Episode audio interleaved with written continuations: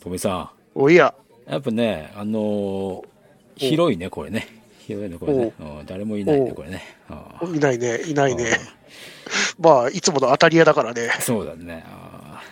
トメさんと二人でね、オープニングをね、何喋ろうかなとか、昨日までずっと考えてたんですよ。おう考えてた。さあね、やっぱね、1.1のさ、おう歌対新助のさ、あお二人が肩組んで去っていく姿にもう涙したとかさ、やばかったね。1.21のさ、うんうん。ちょっと内藤が解説席でこう止まって去っていった時に、うん、武藤さんが、お前に決めたって言った時のあの、カメラが内藤にパッて切り替わった時に、内藤がごくりって喉鳴らしてるあの表情がたまらねえとかさ、ねえ、帽子をクイッと上げて、こっちを振り目がいてんだよねってそう。いう。いやー、言おうと思ったんだけどさ、ねえ、もしくはね、岡田対清宮のああれとかね。ああ、顔面。やらないっすっていうね。いやー、そこまでガチギレする岡田は初めて見たなっていう。いいね、いいね。あれは面白いわーっていう。あ、でもなんか FF14 がちょっと炎上してたりとかさ。おいろいろ話しこうかなってか考えてたんだけど、おうや、ニナッチ怒ってます。怒ってる方法。YouTube の方の瀬戸康史くん並みに怒ってます。知らんけどさ、瀬戸康史。アマゾンの荷物がさ、おう、届かずに宙ぶらりんになって行方不明になってんだ。あるある。まあこれを喋ってるとさ、うん、あの疲れてくるからさ、もう、あの今日、もうアマゾンに問い合わせてる時点でもうガチギレしたからもう疲れてんだ。ね、一回一回ビビったのがさ、あの、うんアマゾンでさ、なんかあるじゃん、あの、宅配ボックスみたいな。ここで受け取れますみたいな。うんうん。うん、コードキー送られてきたから取りに行ったんよ。うん。開けてみたらびっくりだね。入ってなかった。中身入ってね。開けてみてもすごいよね。で、電話したらね、うん送ってやるよみたいな感じで、再度注文してくださいみたいな感じ言われてさ。でもその商品、全然もう手に入らないやつでさ。本当だよね。そしたら、差分払うから、転売屋から買えとか言い出しやがってさ。何言ってんだよってふ。ざけんなボケがよ、と。転売屋から買えたかなんかねえんだよ、ボケが、と。本当だよ。本当だよ。クソだまあね。ねまあ、前々回さ、あの、気も気づいた人はいるかもしれないけど、おまけが一番後ろについてたと思うんだけど、うん。あの、あれ、前説で喋ってたことなんだよね。トメさんって言う前の喋ってた話なんだよね。これは後ろにつけるかってやってたんですけど、まあ、今回はあの、今喋ってるともう精神的に疲れてくるんで、うん。あ N ズバー開店です。開店でございます。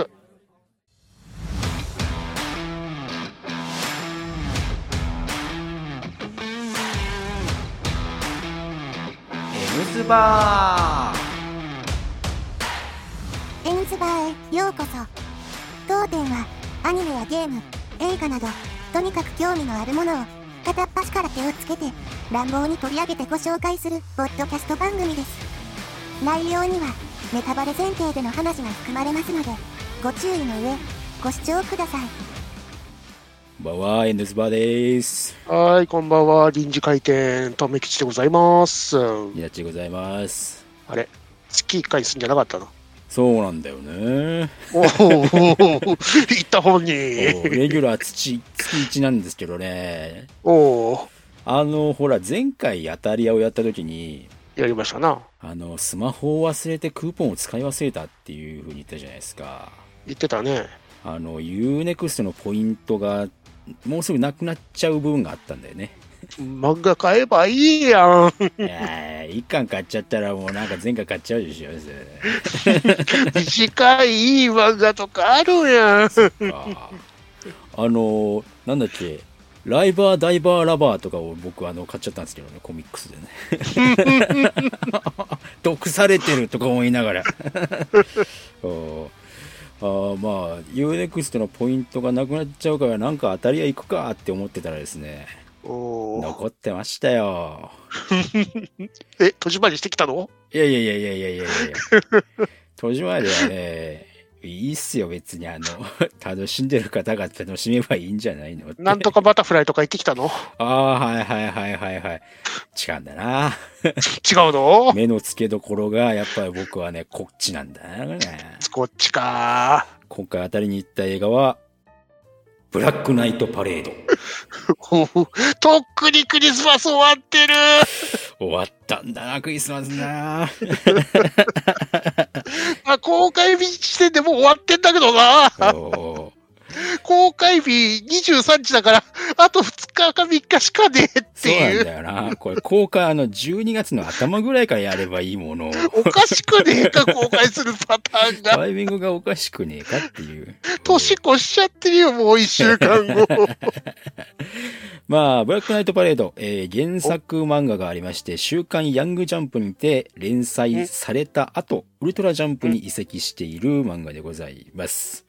うんえーえーヤングジャンプってことで青年誌コミックの方の漫画ですね。うん。えー漫画のあらすじとしましては、えー取り柄のないと自負する、えー主人公が、えー大学受験も失敗し、就活もならず、コンビニでうだつの上がらない毎日を送っているんですが、え3度目のクリスマスの夜に、ついついケーキを盗んで、えーしてしまいましたら、なんか拉致されて、サンタクロースの本拠地に連れて行かれて、なんとそこにはブラックサンタが活躍するサンタの本拠地があったというお話なんですけどね。はい。おーやっぱりクリスマス。クリスマスなんですね。ククリスマスなのかな まあ、そこもいろいろ謎な映画だったよねうっていう。んあれは一体いつなんだいっていう。こちらの方が、えー2022年12月23日に公開と、えー映画、うん実写映画化されまして、監督は皆さんおなじみ、福田雄一監督でございます。よ、名誉監督来ましたね。約束されたもん映画でございますわね。いやー、福田監督なんか最近多くないですか？我々に、我々が遭遇するの。頑張りクリスマス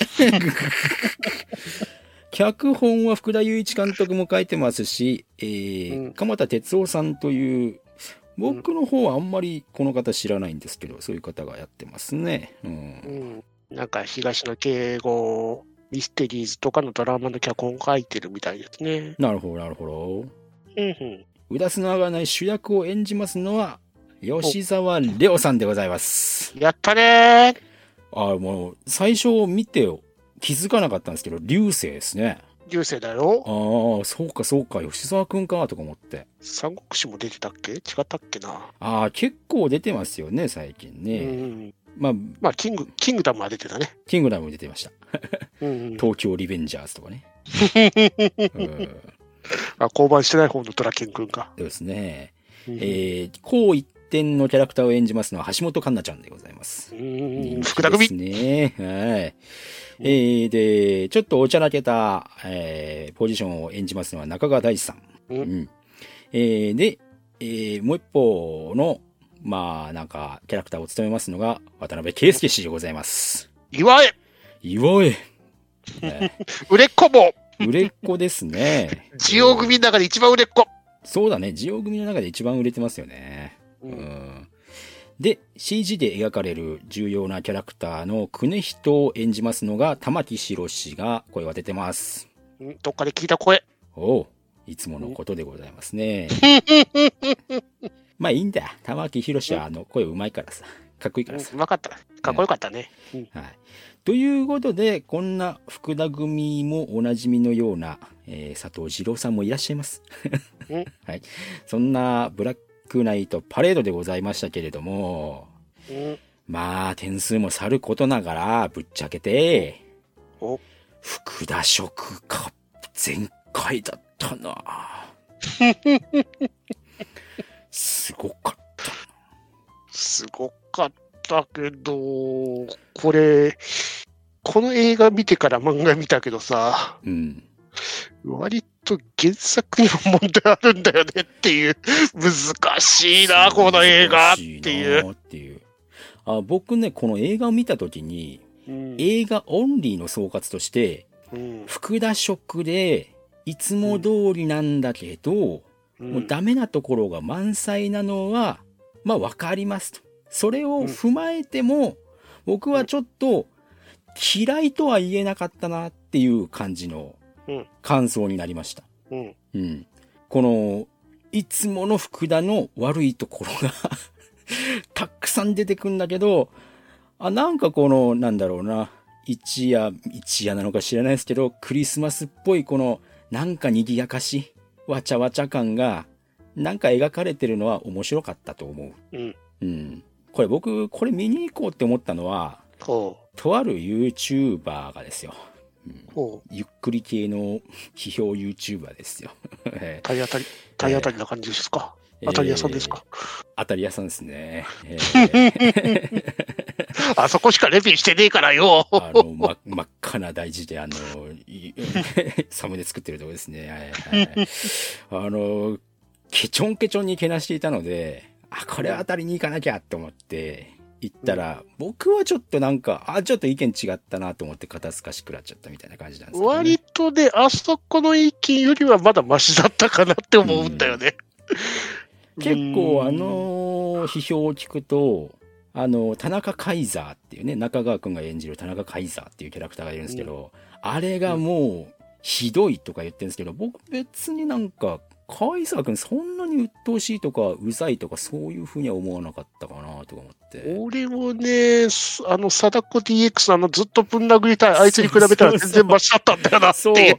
あれ、あれのうざさを感じてしまったからなのか知らないですけど、あいつにいた、言うのをしてたからさ、最初。うんああ、こいつがこういうやつでずっと、あの、画面殴りたいやつかと思ったら、途中からあれと思ったから、うんで、割と、ああ、割といいやつじゃんなっちゃったさ、さ、最初にこうね、うえーってかこう、ミハルセーンとか出てきた時にはさ、うん。ああ、これあの、なんかこいつにヘイトを向ける脚本になっちゃうのかなとか、それは嫌だなとか思って見てたんですけど、途中でうんこいつにもこいつの事情があって、それがこう、ミハルによってちょっと心が救われたっていうところをちょっと見せたことで、ああ、これはちょっといいなっていうふうに思いました。うんんまあ、ね、出発地点が最悪だったから、そうね。まだいいかな、になっちゃったかなってでも、さっぱり意味わからんけどね、あ あいつに関しても。これ、これあの、全体的にブラックライトパレード実写の悪いところとして、キャラクターを掘り下げる気がないっていう。正直ね、この作品はね、まあ、ニナッチさんが見たっつうから仕方なく言ったんだけどさ、はい。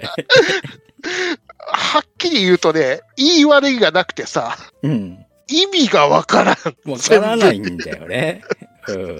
なんもかんもがわからん。わかんねえなーっていう。最初の導入から最後まで何にもわからん。そう。で、なんか匂わせ的なところをやるんだけど、全部ぶん投げちゃうんだよね。スター・ウォーズのエピソード7かなぐらいぶん投げてくんだよね。そうだね。それは確かにそうだね。次回回しちゃったみたいな感じでさそう。そうそうそうそう。でもこれ次回ないよなって次いう。回ないよなって思いながらね。怖えっていう。これ漫画もね、結構、結構なんか、うん、原因があるような気もして、うん。やっぱこう、なんだろうな、現代社会の風刺的な部分も含まれてる漫画で、うんやっぱこう、結構、あの、傷とか闇を抱えた子供たちが大人になってて、そういう子たちがブラックサンタとして、この、連れ去られ、連れ去られてくるんですよね、このサン、ブラックサンタの本拠地っていうのは。うん。で、いろんなキャラクターのいろんな事情があるから、それを掘り下げていたら、確かにこの映画、終わんないんだよね。うんぶっちゃけて言えば。というかさ、ブラックサンタっぽいことした？この映画の中。してないんだよね。ちゃんとサンタの事業をしてますよね、うんブラックサンタせずに。今はサンタの手伝いを代わりにやってるとかいうね。あの、サンタ、サンタの業業務もやってるとか言ってたんだけど、サンタの業務しかしてないっていう。ブラックサンタシミュレーターしかしてねえよなっていう。ブラックサンタシミュレーターで、悪い子にあげるプレゼントをこうやってるだけで、配達自体はサンタをやって、サンタと一緒だな、みたいなね。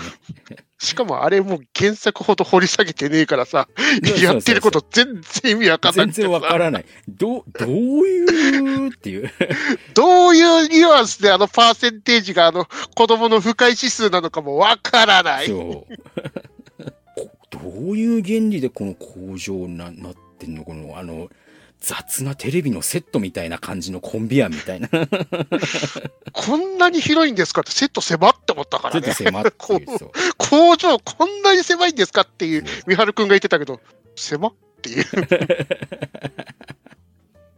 狭くね工場にしてはっていう。北極でね、世界中のサンタクロースの本拠地であるにもかかわらず、うん人種少ねえとか思って。日本人しかいなくね？俺日本人って。でも原作も日本人ばっかりなんだよね、これいね。ないよね、あっちも。あの、トナカイっていうね、あの、役、あの、なんだろうな、選ばれしブラックサンタの上の職みたいな、あの、赤サンタの助手たちみたいなね、選ばれしエリートたちがいるんだけど、その中にも、あの、元バイトのカイザーをダマくらかした女の子いるじゃないですか。いちご大福をさ、うんぜんってこう間違ってこう間違ったかっていうか、多分原作的にはわざと発注をかけてんだけど、あのうん女の子のキャラクターが実は原作ではその後にトナカイとしてこう選ばれてるっていうね、お、世界ち小さいなっていう、世間が狭えなっていうね。そう。だからね、日本人だけなんだよな、ぶっちゃけて言って。あと、あのね、あの、いろんなところの子供たちのデータ情報を集めるとこあったじゃんか。はいはいはいはい。で、東京だの、パリだの書いてある箱。情報少なくね？箱小さくね？東京だけであれで収まるの？パリってなんか東京よりもあれじゃね？っていう。あの、サンタさんへのお手紙を仕分けするところね、あの、なんだろうな、全く親近感がわからなかったね。説得力ないなーっていう。こんなんじゃできません。やれません やれません全世界に運べませんね何万通来ると思っていらっしゃるんですか小さい箱じゃ入りません。その通りです。わけわかんないよ。わけわかんねむず、難しい。え。難しいんだよな。理解するのが難しい。このシステムがもう最初からわからない、もう。もう何なんだろうな、これ。クリスマスの夜に活躍するサンタクロースの物語なのに、もう、もうなんか物語の主軸はクリスマスの後の話だからさ、そもそもあそあれいつよってえいう。っていう、そう。あの、はじ、始まり、うんそう、時間経過の概念がなくてさ、多分始まりはクリスマスイブなんだろうけど、で、あのー主人公の美春がさらわれて起きた時はもう25日なんだろうなっていうところまではわかんないけど、その後が何日経過してるのかよくわからない。わからない。わからないよ。意味がわからないよ。それこそ、貞子 DX のデン、デンが必要だったんじゃないんでしょうか。グッパグッパしとく？グッパグッパしたい思いをったんじゃないかな。いろいろやっぱなんか説明してくれないからわかんないんだよね。もう最初のあの、うんコンビニからわけわかんねえしようっていう。二人しかいねえのに二人入ってたらどうしてんすかあのコンビニって本当だいう。よね。俺表でどれ撮ってんだろうとか思いなが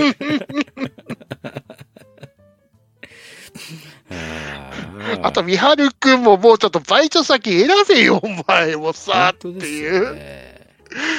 で、なんかいかにもあそこのね、あの、コンビニ、あの、特別として来てるって言って言われてるけど、そこの経過も書かれてないから、全然わかんねえわかんないんだよね。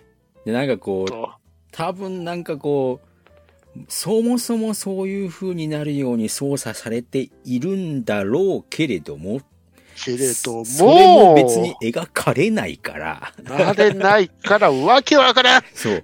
な、もうた、ただ、ただ、ドジでダメで、アンラッキーな主人公でしかないからさ。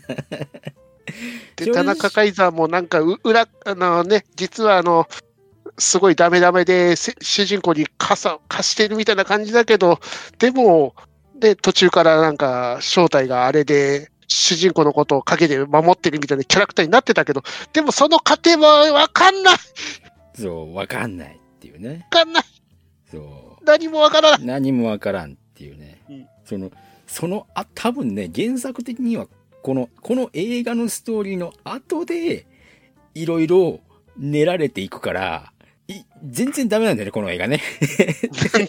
何にも回収されないからさ。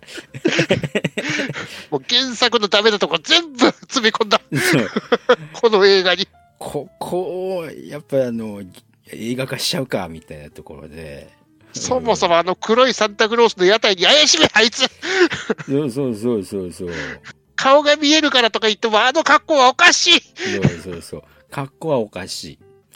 ただ、あの、なんだろうな、顔が見えないことを突っ込まないのは、あの、途中のあれで、あのカットを見せたかったっていうのは、まあ、ああ、なるほどって思った。あれでなんか何も言われなかったら、おい、突っ込みもしないのかよって俺怒ってたけど。うんうん、でもその意味もわからん、あの映画。そう。あの、結局、顔が見えているそのね、あの、あれだよね。常彦だっけ？久根人か。久根人の顔が主人公だけ見えているのはなんでなのかっていうのも別に回収はされないっていう。言わない。ええみたいな。続編はどうすればいいんですか、このモヤモヤは。で、別にあの、なんだろうな、時間経過的にはね、結構、あの、まあまあまあまあ、普通に楽し、普通に楽しく見てたんですけど、まあ、これはわからないなりに楽しめばいいかと思って。ずっと理解しようとしてたけど無理だった。もう理解するのは僕は放棄してました。そう、うん丸投げしたんだな、こいつみたいな感じで見て、見てましたけど。で、あの、最後、それを謎を解き明かしたいなら、赤のサンタになるしかないっていう風に言われて、黒のサンタと赤のサンタの違いわからん。なってやれよつって、エンディングが始まっちゃって、えーってこうやって。えつうか赤のサンタなしでプレゼント配ってる。いらない。いらない、もう。赤サンタが必要なのか必要じゃないのかもわからなかった。そもそも赤サンタって何だったんだ？なんだったんだ？親父ブラブラックサンタらしいことの一つもしてない。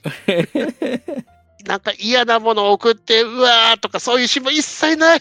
そうそうそう。あの、シミュレーターをしただけで、それを送った悪い子が、うわーってなっているシーンもなかったから、あそういえば、あのシミュレーターでなんかすごい嫌がってたじゃないですか。あはいはいはい。あれも意味、俺よくわかんなかったんですけど、何あれ？あれ、色が嫌だったの？あれはさ、うん。そういうことだよね。あの、やっぱさ、小さい子はやっぱ、青、青なんですよ、青。青大事なんです、青。うん。それで、カーキ色のね、ゲーム機が来たら、みんなにさ、言われちゃうわけ。お前カーキーって、指させられるわけ。ふわーっていうトラウマを呼び起こしたっていうことなんでしょうけど、まあ、ちょ、ちょっと緩いかな。そもそも子役たちがです。うん。いや、明確に何かの色を嫌がるみたいなこと言わないからさ、いや、何色しか言わねえから、わかんねえんだよね。うん。明確に何が嫌なのかっていう。あそこでね、やっぱりね、あの、もうちょっと掘り下げて、カーキはダセえよなっていうようなことを言ってあげればいいんだけどさ。もうちょっとね、あの、わかりやすくやれ。そうなんだよね。うん。全部セリフで言えとかじゃねえけど、わかんねえんだよ、あの大事なところが。ぶっちゃけたあの、ゲーム機、カーキでも、あの、最新ゲームもらえるんだったら別にいいかもしれないっていうふうに思っちゃうと思うんだけどな。いいんじゃねえ？いいんじゃてか、ねえっていう。3くれてた方がやべえんじゃねっていう。そうそうそうこれ、お母さん前のやつっていうね。あっちの方が僕は嫌だな。うーって思いながら。まあ、パーセンテージがあるから、その微妙なラインを攻めるってのは、まあ、わかるけど、まあまあまあ。色か、色で45%か、むずいなーってむいう。ずいな。まあ、子供の心は難しいっていうことなんでしょうけどね。うん まあ、あれもなかなかね、うん表現としては難しいんでしょうな。うんあそれも芸、あの、なんだろうな。原作の問題なのかもしれないね。うんあのーマスコットキャラクターのあの、ツリーくんはいはい。あのくだり長くね？ツリー君のくらい長かった割に、あ、あと何もなかったね。収穫何もなかったよね。何もなかったね。後からなんか、ね、暗躍してくればいいんだけどさ、暗躍してくるのはやっぱりあの、ネズミだからさ。ミハルくんのツッコミくどすぎねえ、あそこら辺のツリーくんに対しての。そうね。うん毛もじゃもじゃ、なんか違わねえみたいなツッコミずっとしてるけど、同じツッコミしかにしねえからさ。あそこら辺やっぱり、福田節って気がするね。あの、おもんないギャグを何回もやるあの福田節だよね。そう、あの、ずっとこすり続けるやつね。こするよね。頑張りクリスマス。多分中が室津し。もう、ツで、リーう君な。ん、小型ツリー君が平国となんか、プレゼント出てきてさ、っていう、うんあれも、な、な、なに？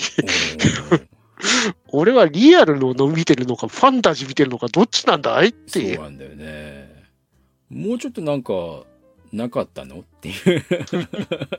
あれ、原作かい福田かいどっちなんだいあ原作かいってよくわかんねえんだよな、俺な。本当に ?1 ミリも思んないぜっていうどっちの問題なんだい何にも思わなくないからな。難しいんだよな。で、あと、あの、北条氏のあの、ね、あの、はいカンナちゃんの部屋に入った時のあれ、はい。ね、実は、スキンヘッドだったっていう、あのヒロインがスキンヘッド？うん。あのくだりも最低すぎね。あれ、うーん。一応原作だと、あの、寺にいて、無理やり坊主されたっていうのがあったらしいけどさ、そうそう。お母さんに甘にするために取られちゃったんだけど、その、うんしのちゃんのそ、そこを語ってくれないから、しのちゃんはやっぱそういう事情があるんだよね。うん。そう。だからそこ語んねえからさ、うん。ただ単にあの女の子がスキンヘッドでそこ、スキンヘッドを笑うシーンだけになっちゃったんだよね。そうなんだよね。うんスキンヘッドの女の子、笑えるでしょっていうシーンになっちゃってるから、それは良くないよね。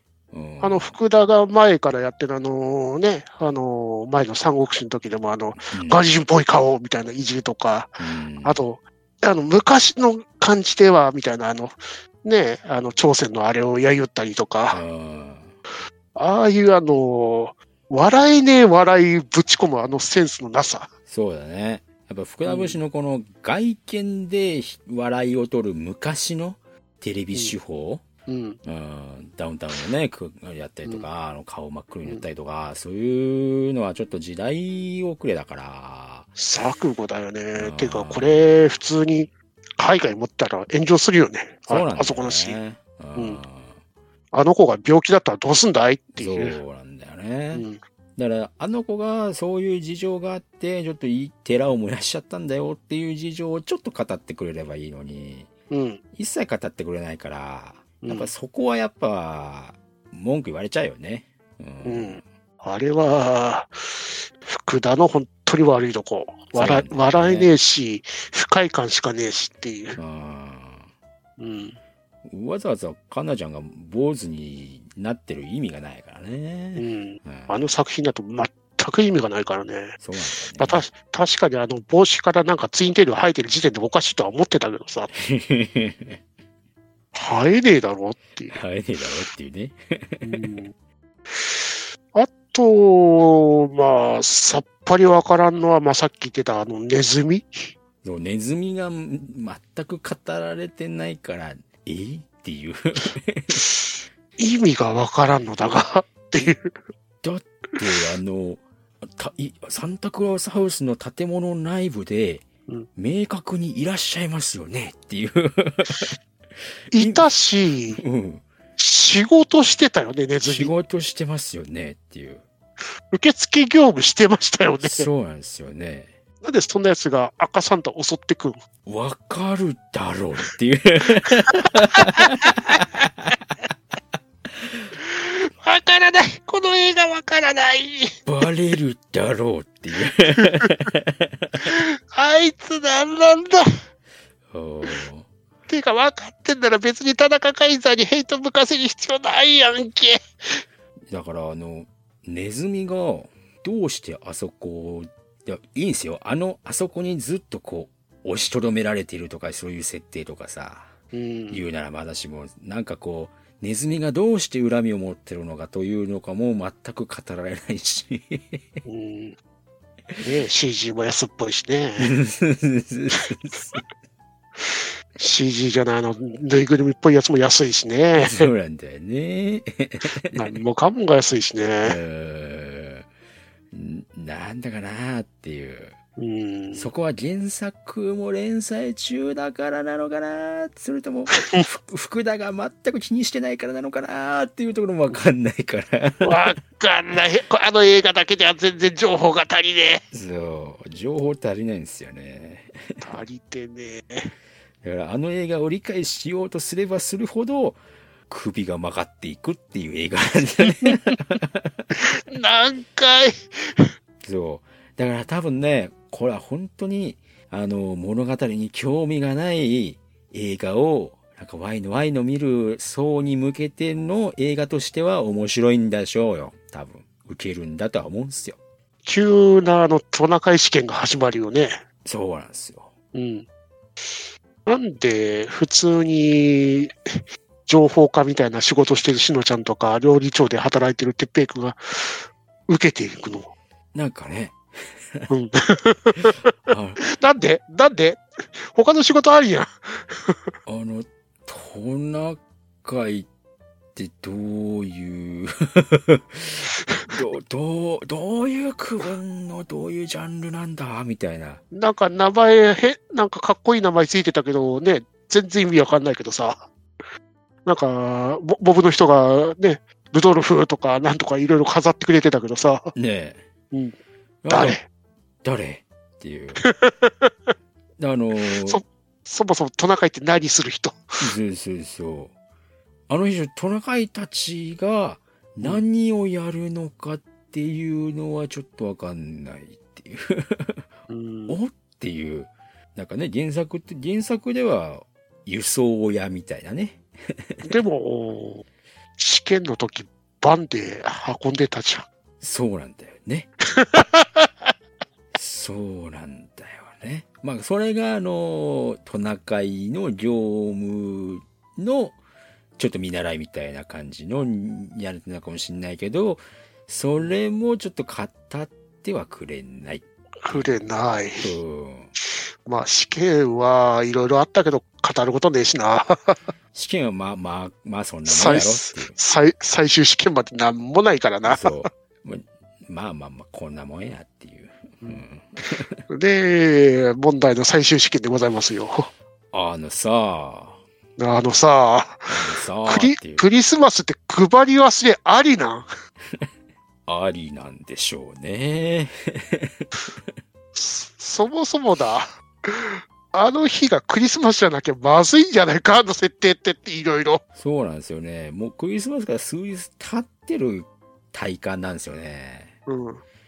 配り忘れで何日後であの、なんか靴下とか飾っていらっしゃるんですかね。ずっと飾ってらっしゃるんですか？子供たち。そう。よくわかんねえな、これ。時系列どうなってんだっていう。時空が歪んでんだよな。の人が配り忘れちゃったってへみたいな感じで。そう。でもあれね、どう考えても一週間以上経ってるよね。あそこ、あの、主人公が連れ去られてから多分。多分ね、年越えてんやん。年超えてるんですよね。1月じゃん。早くても、どう考えても。ね。まあまあまあ、いそ巻きに巻いたとしても、年末年始28大日ぐらいっす晦わ。大晦日ぐらいだよね。頑張っても。頑張ってもお味噌が近いっすわ。靴下飾ってるかそんなに欲しかったか当に破綻してるよね、あそこらへん。これは配り忘れるのがなんか悪い子たちっていうならまだあれなんだけどな、そういうわけでもなく、普通のプレゼントを配ってたよね。そうなんですよね。うんしかもさ、黒いパンで。そうなんですよ。怪しすぎるだろ。めっちゃ怪しいけど、あの、普通に日本の道路走ってんすよね。走ってたね。のんきだな、この映画とか思いながら。幹線道路走ってたよね。そうなんだよね。普通にプレゼント持って玄関から入ってくよね。まあまあいいっシ。ュール、シュール的なギャグ狙ってるのかもしれないけど、シュールを通り越してるなってシュいう。ール通り越してんなっていう。まあ笑えないけど、まあいいか、みたいな。うん。魔法、魔法としてはリアルみたいな。カイザー君はあの、生き生きしてるからいいか、とか思いながら。もうこの頃に田中海君なんか好きになってたから。そうそうそう。たこの、この映画で僕一番田中カイザーが好きかもしれないですね。あそこのシーンももうおかしいけどね、あの、そうね。まんじゅうの、いちご、いちご大福のあの、こんなのありえねえよっていう。いちご大福5000個、お前のせいか。お前のせいか。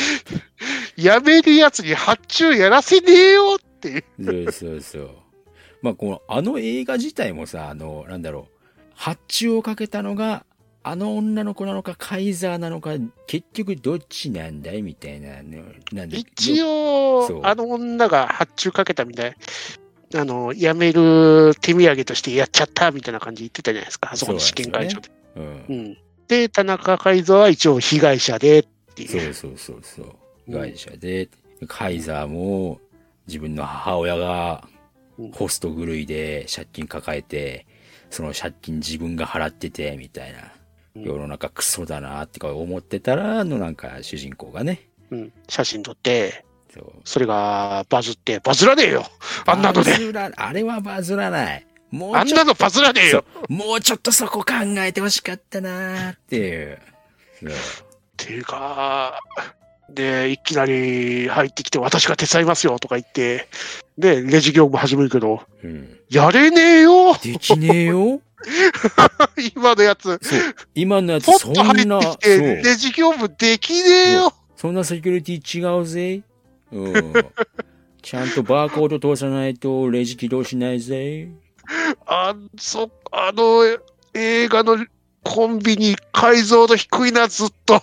そう、解像度低いんだよね。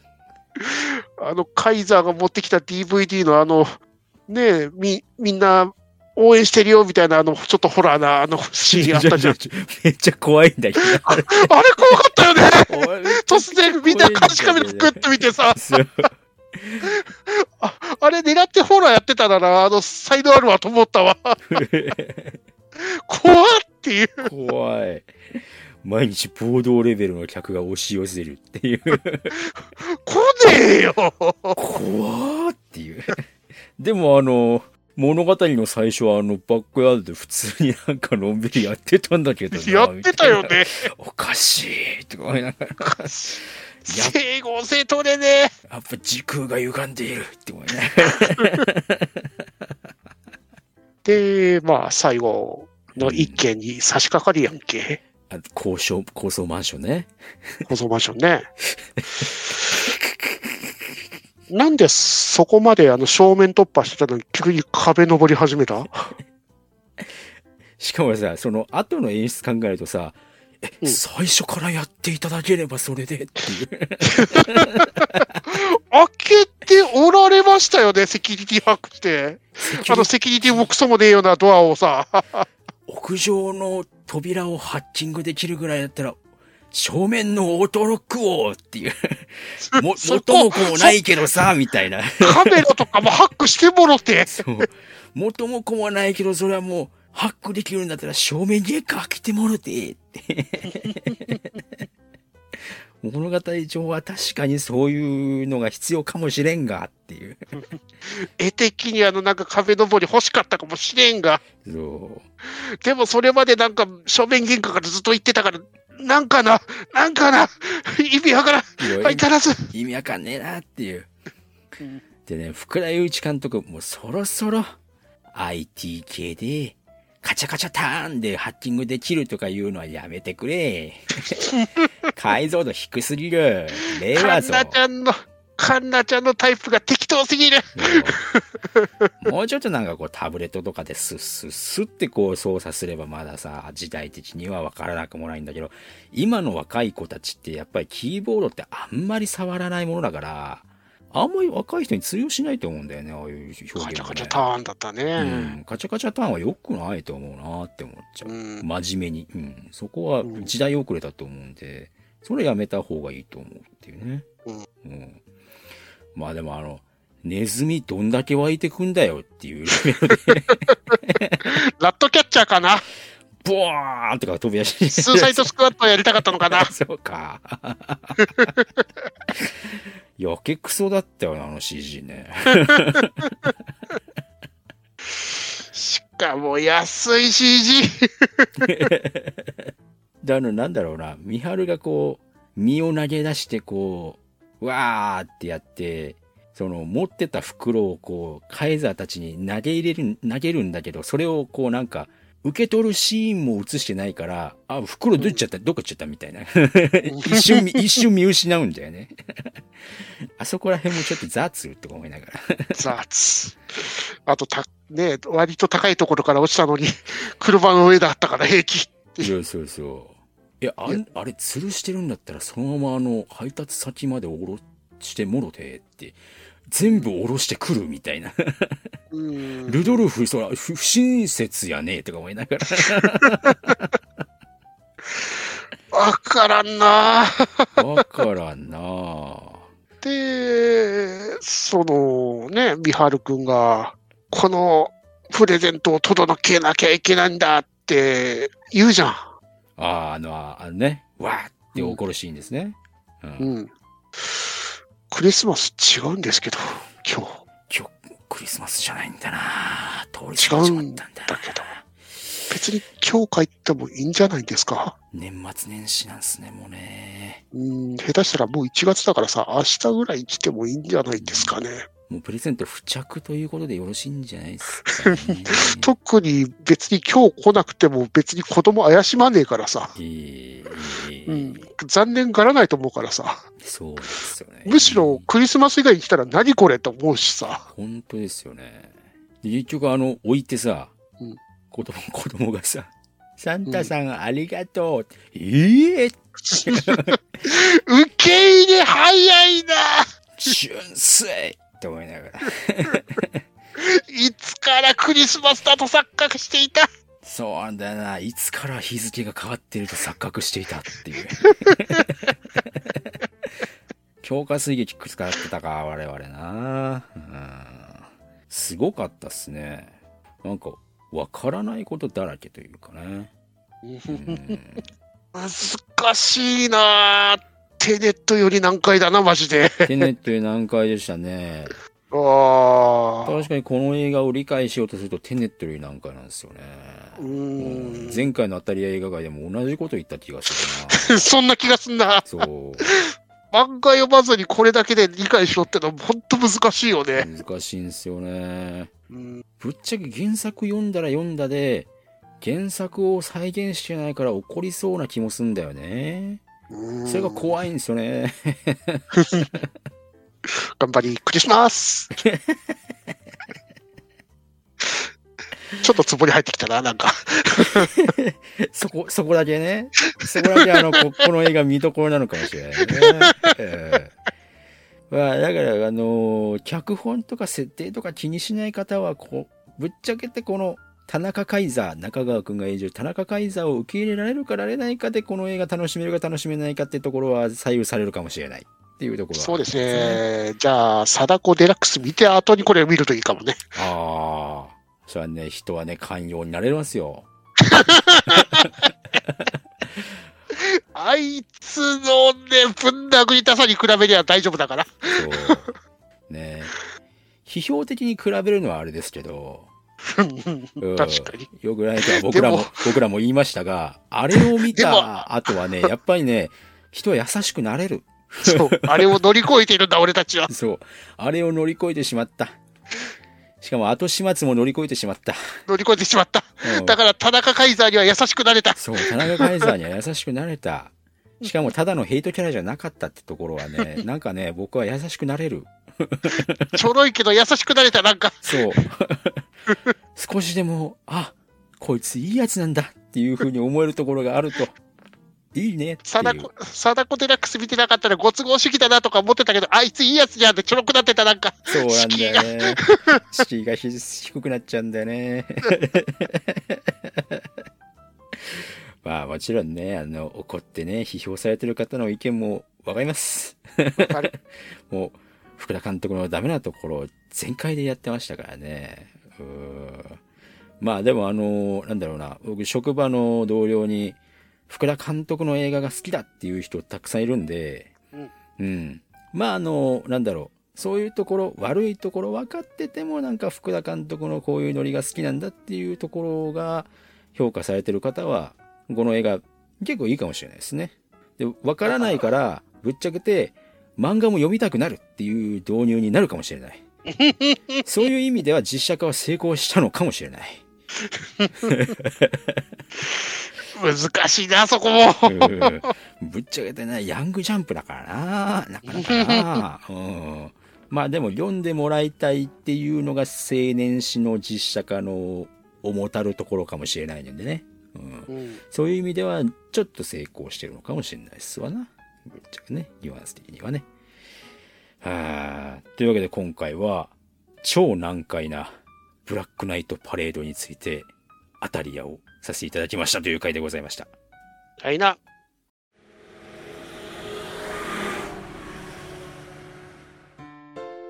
バッドダディモビル放送局は、アメコミ中心に僕の好きなものを語るポッドキャストです。みんな、僕のロビンになれ。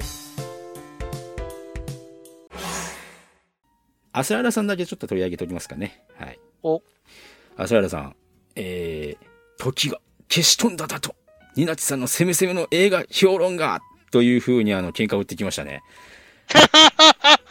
おー、どう、どうだ、なんだなんだ？おー、なんだなんだ、攻め攻めだったか？おー、そうかそうか。その後になんか攻められた気がしたけどな。なんだろう。記憶の一部が改ざんされている気がする。うんキングクリムゾンって。兄のママのことを言うぜ。ザ・ワールドそれがゲーム版的にはオーバーヘブン時が加速していくなってたかもしれないし。あの、最近さ、オールスターバトルの新しいやつね、移植版のやつ、あの、プッチ神父って、メイドインヘブンを、こう、相手と戦いながら、うん。こう、単語を発動させていくわけですよ。隙を見て、相手の攻撃を垣間見て、発動させていって、やっとメイドインヘブンを発動させて、窓枠に捕まって、ふわーって一定時間逃げてないといけないんですよね。大変だプッチ神父そこまで大変なことをして、時の加速が始まるわけですよ。で、自分のキャラがちょっと速くなって、相手のキャラがすごく遅く動くようになるんですね。しようとしてね。ところが、バージョンアップでうん、それがなくなったんですよ。なんだと？相手も普通に動くし、自分も普通に動くっていう状態にナーフされて、か、加速はどこ行った？時の加速がなくなったっていう。メイドインヘブンの意味は？って思いながら。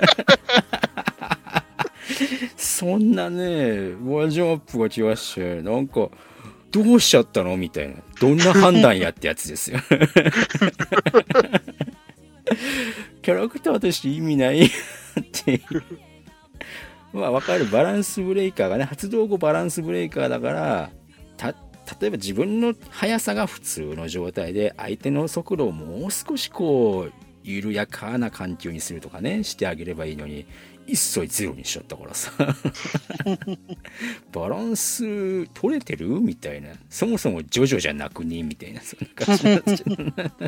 ジョジョでやる意味なくねそうそうそうそうそうそこまで発動してやったんだから、それはそれでいいじゃねえかっていう感じでね、思うんですけどね。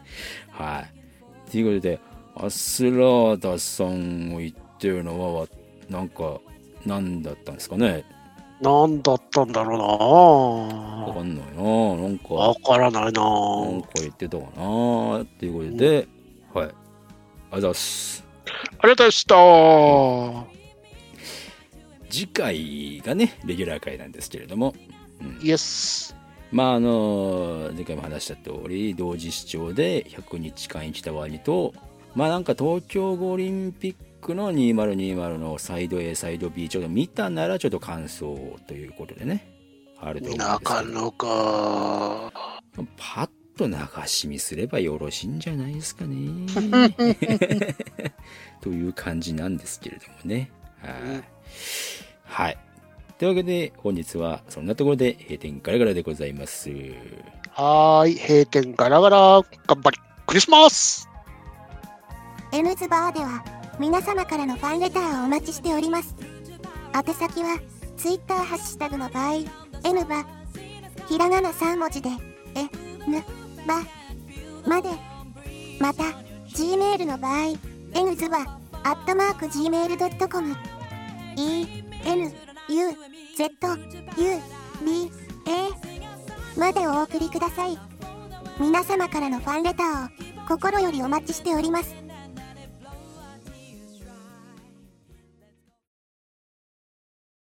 いやー、まあ話は変わって2.21。うん。楽しみだ。うん。武藤さん、あいやの、足が足を痛めてとか言ってんだけど、肉離れになったみたいだけど大丈夫か？それも本当なのか、それともうん、ストーリーなのか、よくわからないところがね。プロレスにはね、ストーリーなんかないんですよ。全部ガチなんですよ。リアルが詰まってるんですよ。うんあと、清宮と岡田和親本当にやるのか。やるんですかね。一応、対戦は言われてるけど、本当にやるのかな。ねうん、岡田からしたらあんまりメリットがないなと思っちゃいますけどね。全くメリットがないから、うん。会社は発表してるけど、岡田は許諾は、承諾はしてないからさ。そうなんですよね。うん、因縁ができているようでできてないような気もするし。そう。うん。顔面蹴ったっていうのはちょっといやー、面白かったな面白かったなああそこまでブチ切れる岡田も初めて見たな。で、あそこのアングルカメラマンさんうまかったなうん 背中を向けてる岡田と。んそう。ね、あの、なん、なんとも言えないような顔になる岡田がまた良かったなっていう。そうなんですよね。岡田がもう、これ、どんな表情？っていう。本当にあの、ざっくりこう詳細を知りたい方、あの、有有田哲平のプロレス話、お前有田だろうを見れば、うん大丈夫。大丈夫。全部わかる。しかも、岡田と清美のやつはいきなりやったからね。そうなんですよね。多分、確か、あの、本当は、新生 FMW の特集やるって言ってたのに、前倒しとして岡田対清美がやっちゃったからね。そうでしょ？うーん。すごいっすよ。まあ、新生 FMW は新生 FMW で超面白いからね、話は。そうなんですよね。うん。いやーね、昔の昭和、平成のプロレスのあの激動さはね、うん。さすがになんかもう、語り草になっちゃいますからね。特にね、FMW はね、あの、ディレク TV っていう海外資本が入ったあたりからまた、いろいろ紆余曲折があって面白いんだ。ああ、なるほどね。あの、スカイパーフェクト TV になる前のスカイ TV とパーフェクト TV って分かれてて、うん。で、そこにもう一つ、あの、ディレク TV っていう海外からの、衛星放送が入ってきてたよで、その時に、ディレク TV が FMW の放送権買って、で、ペーパービューで FMW のあの、大きな試合とかを全部中継するみたいな。うん。だから割とその、新生 FMW でお金がかなり潤沢にあったんで、いろいろ面白いことやってた。あの、今の WWE の日本版みたいな、あの、ハッスルやる前にやってたと。ああ、なるほどね。そうそう。だから、はやぶさも一時期、マスクを脱いで H っていう江崎さんの素顔でやってた時があって、ああ、うんそっか。そうそう、その話。そこら辺ね、あのー YouTube で、その当事者たちのチャンネルがあってさ、杉作ジェ太郎と、あとアナウンサーやってた方の、うんうんうん。その話がいろいろあって超面白いよ。ああ、そうなんですか。そうう。YouTube やってるのは知ってるんですけど、うん。他のプロレスラーとかのチャンネルあんまり見ないというか。うジェイ太郎さんも割とその FMW のああいうやつに制作に絡んでたらしいからさ。うんうんうんうん。だから、冬木さんが亡くなってかなりショックを受けて、そういうの FMW、そのプロレス界からあんまり関わらないしたって話で。まあね。だからまあ、ジェイ太郎さんがショックを受けるのはわかるわなっていう。うん。でもまあ、ほん本当にね、いろんなことやってたからね、あの、チョコボール迎えをプロレスラーに迎えたりとかさ。いろいろやってましたよね。そうそう。面白かったんだ。あの、あの頃のカオス。多分2000年代、ちょうど2000年ぐらいの頃、うん。ゼロワンとかができた頃、うんうん。カオスだったな。いやー、カオスですよ、あの頃は。うん。また一回再編されてまたインディがたくさん増えてるけどさ、最近は。そうね。知らんとこ今は結構細分化が知らんとこ増えたなーっていうね。ので上がってる選手もかなり地方のプロレスラーの方がたくさんいるからね。う元。大阪プロレスも、うんうん一時期大阪プロレスと沖縄プロレスで分かれちゃったからね。はあ。デルフィンが沖縄にプロレス引く作るって言って、うん。沖縄プロレスって言って旗揚げして、で、大阪プロレスの方から手引いてっていう。ん。いろいろあったからね。でも今度はヒロムちゃんがスーパージュニアの、あのーいろんな団体呼ぶやつを温度取ってやるみたいだから、それ面白そうだな。無表情でペヤング激辛を食べるね。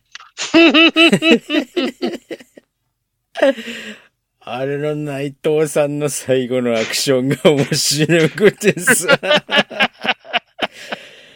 ドアバタンって閉めた後に、ああ、辛いって。めちゃくちゃ面白くてさ。あスイングはいい選手多いよな、やっぱりっていう、ああいうリアクションとか。いやね、ああいう YouTube やっててもさ、普段から絵になるようなことやってるから、そう。普段から YouTube で笑い作ってんすよね。この前もさ、ノアのところにさ、T シャツ買いに行ってさ、対する剣王が、あの、負けじとけ、あの、ショップに T シャツ買いに行ってさ、面白いんだよな慶応可愛いよなっていう。剣王可愛いっすよね。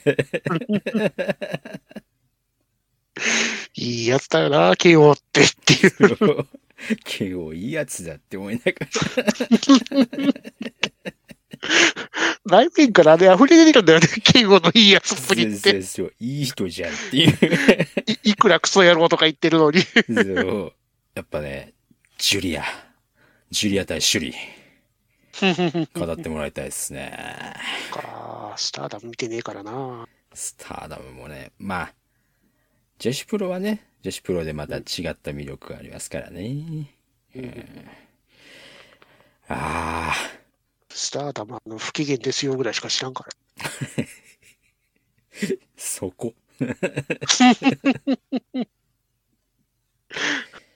割と昔からああいうコミックプロレスラーやってっからさ、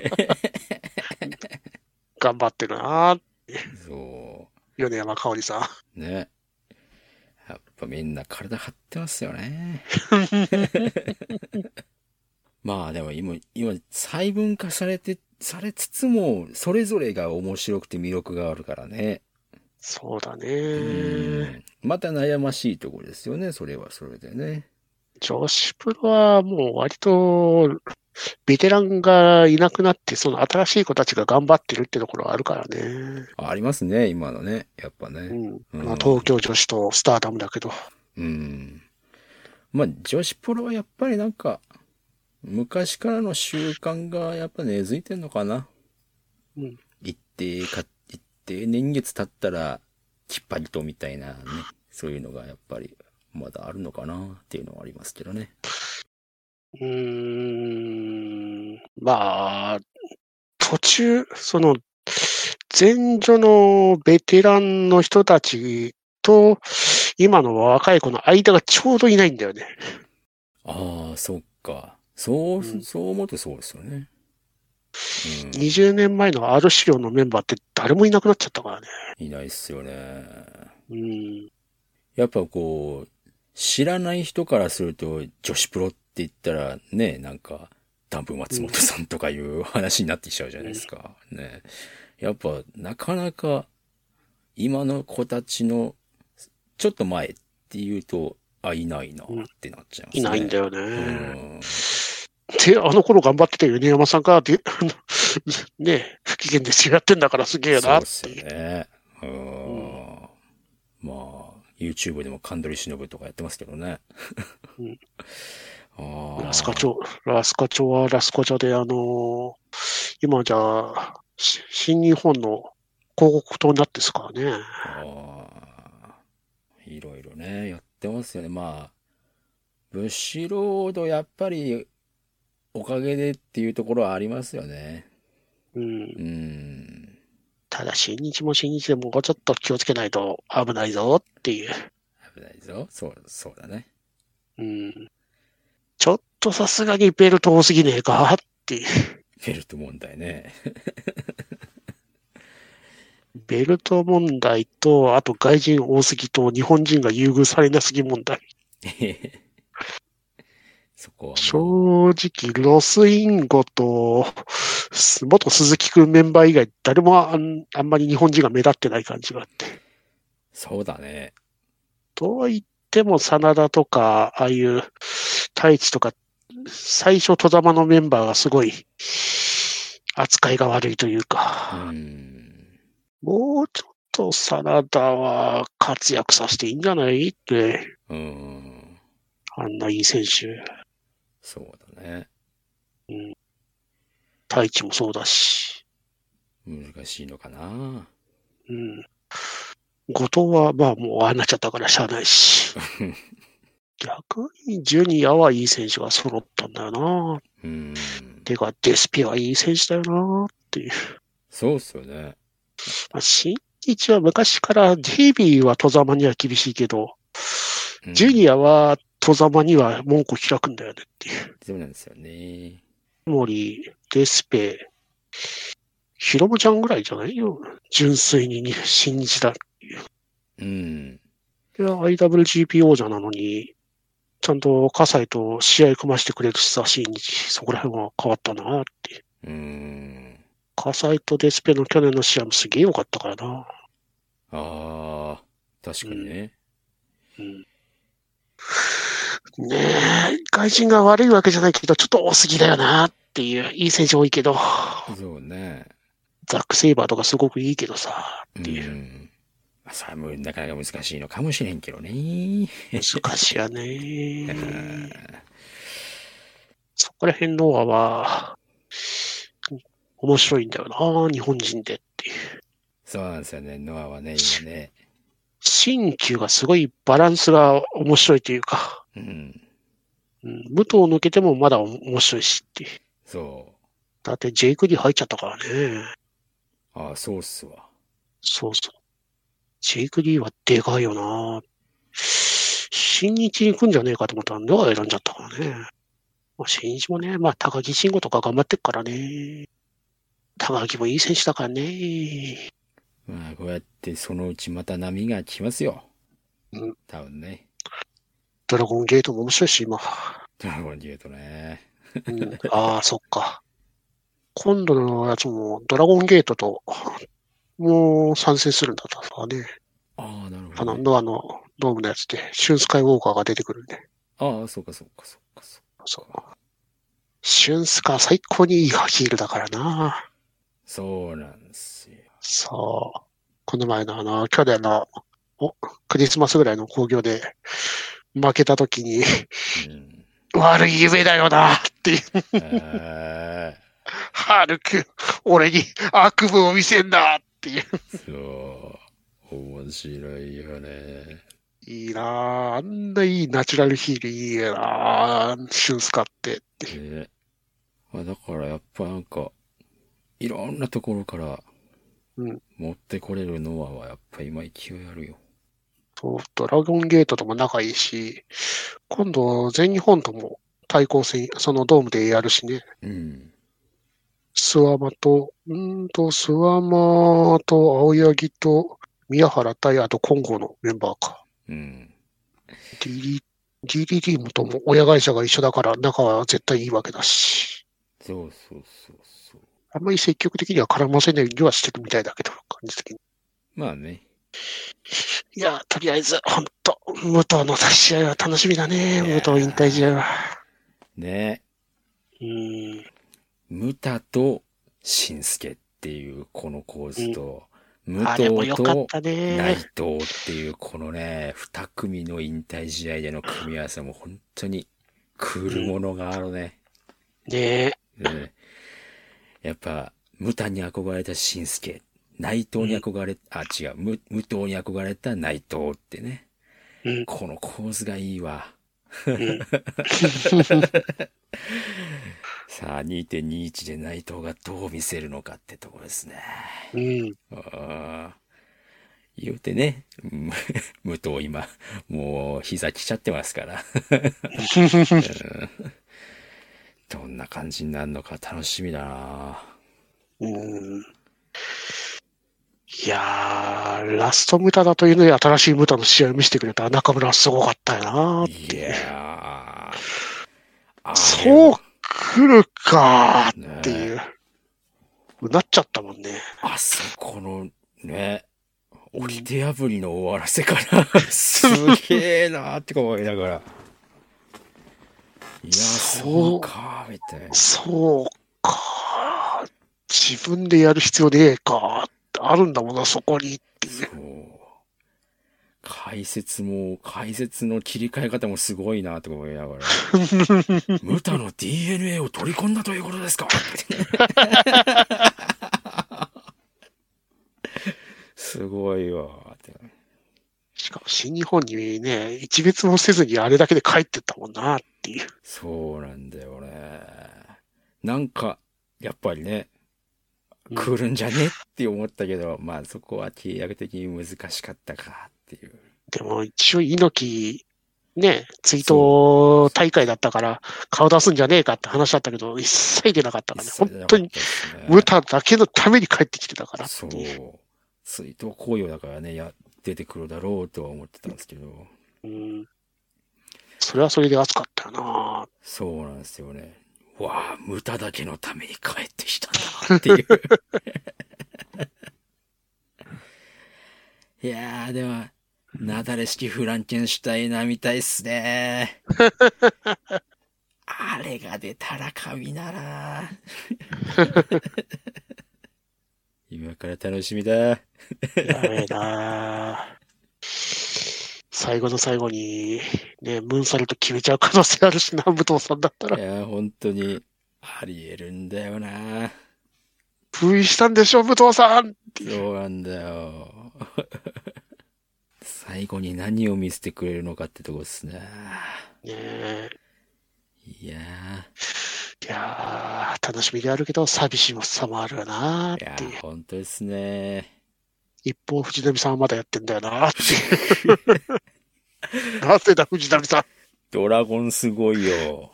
ドラゴン。ドラゴンロングラン。長州いない、天竜いない、四天王いない、三重士いない。でも、藤波はいるってどういうことだよっていう。意味わかんねえよ。ドラゴンアライブ。ドラゴン意味わかんねえよ。意味わかんねえよ。おーえー、気になる人は、ここが変だよ、てんあの、藤波さんで検索してもらえばいいんじゃないかな。めっちゃ面白いからさ。引退カウントダウンやったんだぜ、20年前にっていう。本当ですよ。嘘だろっていう。猪木とエキシビションやるって言ってすっぽかされたんだよね、あの人。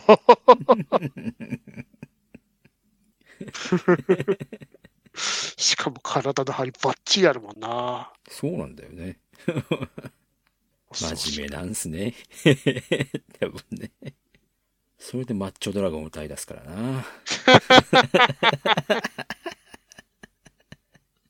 すごかったなあの NHK。すごかったな。攻めてたな。あの攻めてたなおもろかったなマッチョドラゴン。ドゥルーンまあ、そんな感じですよ。そうですね。はいというわけでね、あのん、聞いてる方もね、お疲れさんしたっていうことでね。はーい。プロレス話でございました。また撮ってた。